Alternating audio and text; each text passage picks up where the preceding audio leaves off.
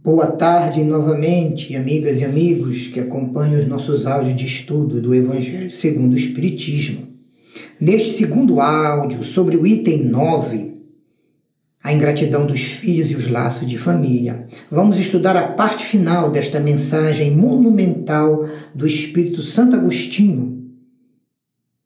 Continuando o seu arrazoado, Santo Agostinho nos explica que os pais devem observar que desde pequenino a criança já vai manifestando seus instintos, bons alguns, maus alguns outros, que ela traz de suas existências anteriores, porque é um espírito já bastante antigo.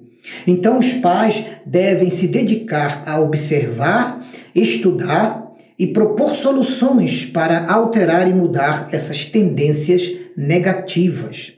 Todos os males diz a doutrina espírita, tem origem no egoísmo, no orgulho e na vaidade.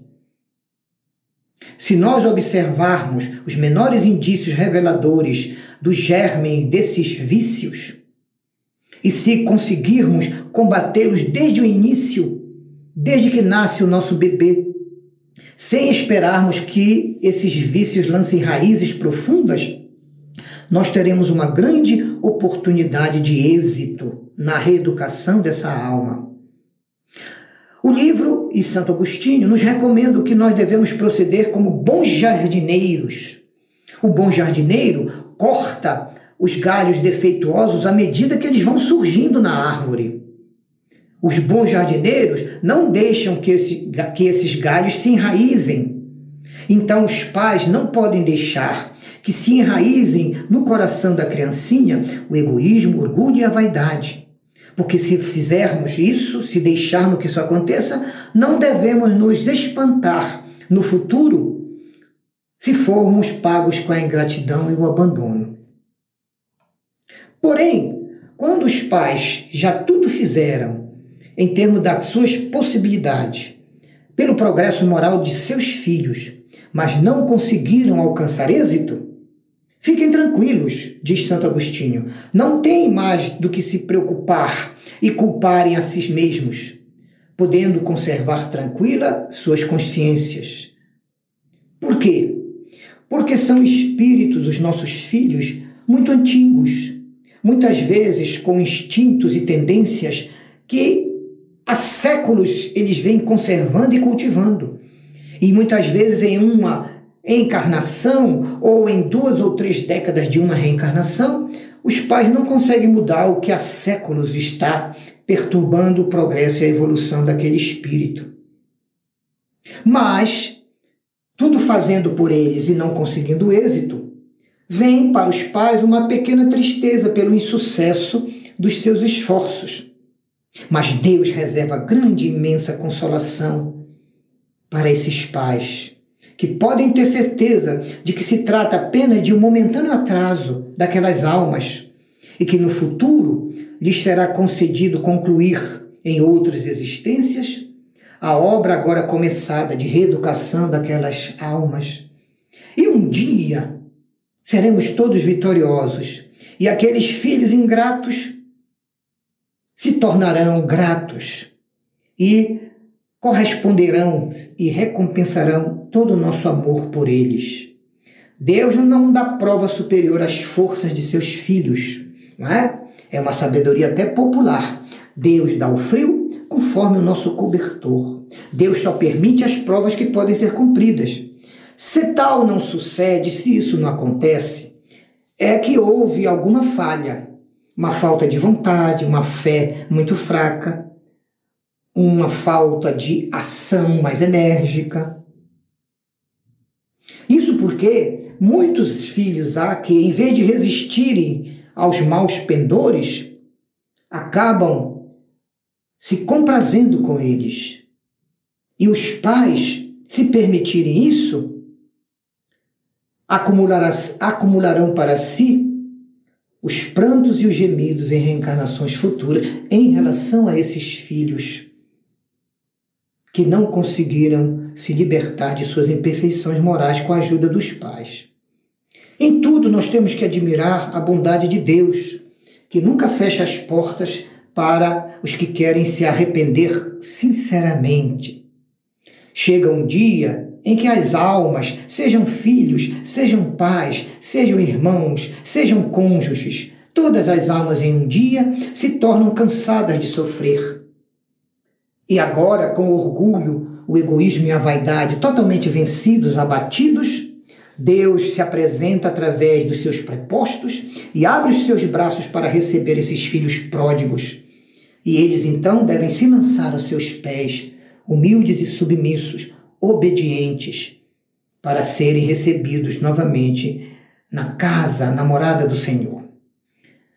As provas rudes, tanto para pais como para os filhos, são um indício de um fim de sofrimento e de um grande aperfeiçoamento do espírito naquela encarnação. Isso se elas forem recebidas com o pensamento em Deus e com a firmeza da fé e da caridade.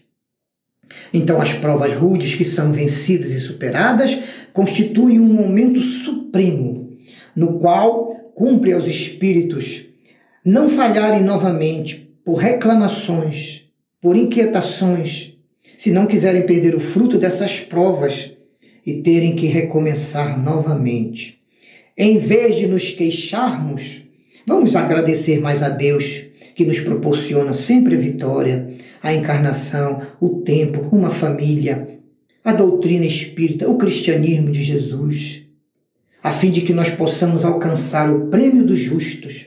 Então, saindo do mundo terrestre vitoriosos pela desencarnação, quando acordarmos no mundo espiritual, seremos aclamados como um grande soldado que foi triunfante em todas as suas batalhas. De todas as provas, diz Santo Agostinho, as mais duras são as que afetam o coração. Às vezes, um homem forte, durão, que suporta com coragem todo tipo de miséria e de privações, todo tipo de ofensas, todo tipo de dificuldades e misérias.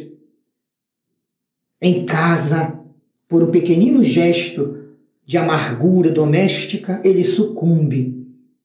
Fica entristecido, entra em melancolia, às vezes vai para a depressão, porque não suporta a dor da ingratidão dos seus filhos.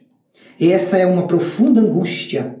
Mas nessas circunstâncias, o que mais pode restabelecer a coragem moral, diz Santo Agostinho, do que o espírita que é pai, que é mãe, saber as causas do mal que estão lhe acontecendo, tendo a certeza de que, mesmo com prolongados sofrimentos e dificuldades daquelas almas, nunca haverá para elas desesperos eternos, porque Deus não permite nem quer que seus filhos sofram indefinidamente. Então, o pai e a mãe se enchem de reconfortante e animadora esperança com relação aos filhos rebeldes, aos filhos difíceis, porque eles sabem que cada um dos seus esforços irá contribuir para abreviar os sofrimentos dos seus filhos. Cada bom exemplo, cada corrigenda, cada boa educação ajudará no futuro para a eliminação das causas do mal no coração dos seus filhos. Para isso, porém, preciso se faz que pais e mães tenham muita fé na vida futura e muita esperança nas reencarnações renovadoras. Assim, a justiça infinita de Deus se patenteia, afirma Santo Agostinho, e o homem então conseguirá esperar com paciência, porque será explicável para ele o que na terra lhe pareciam verdadeiras injustiças. As feridas, as divergências, as desavenças que na terra se abrem e nós não compreendemos o porquê, desencarnados ou estudando muito a profundidade da doutrina espírita, farão com que passemos a considerá-las simples arranhaduras. Isso é o que afirma Santo Agostinho. Nesse novo olhar, lançado sobre o conjunto a partir dos pais espíritas, os laços de família vão se apresentando cada vez mais sob seu aspecto real. Eles já não verão mais a ligar-lhes ao coração, aquelas almas, apenas os frágeis laços da matéria, da consanguinidade, mas sim os laços duradouros do espírito, que irão se perpetuando e se consolidando a partir do tempo e do progresso dos espíritos envolvidos, os pais e os filhos, e também as reencarnações mais felizes deste grupo em vivências familiares. Por isso diz Santo Agostinho que as famílias são formadas por espíritos que a analogia dos gostos e a identidade do progresso moral e a afeição já os une há grande tempo.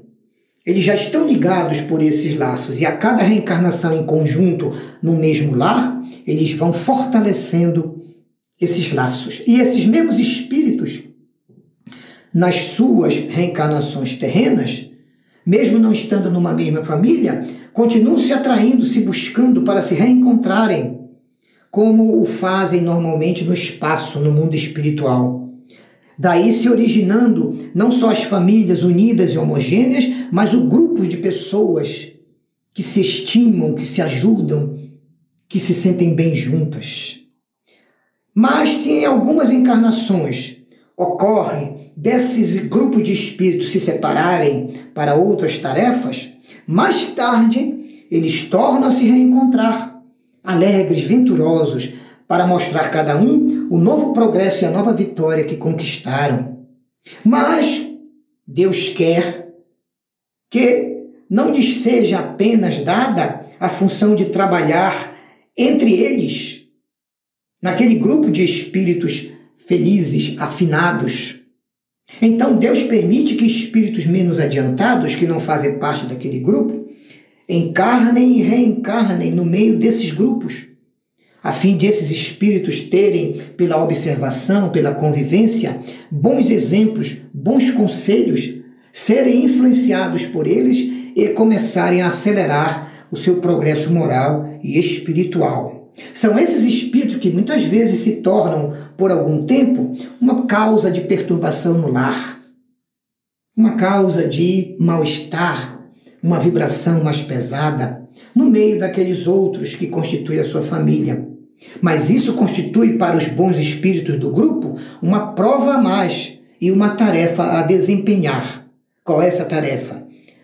Despertar naquele irmão diferente, naquele filho que ainda não tem o mesmo grau de evolução, todas as virtudes cristãs, por meio de conselhos, de bons exemplos, de reeducação e de corrigendas.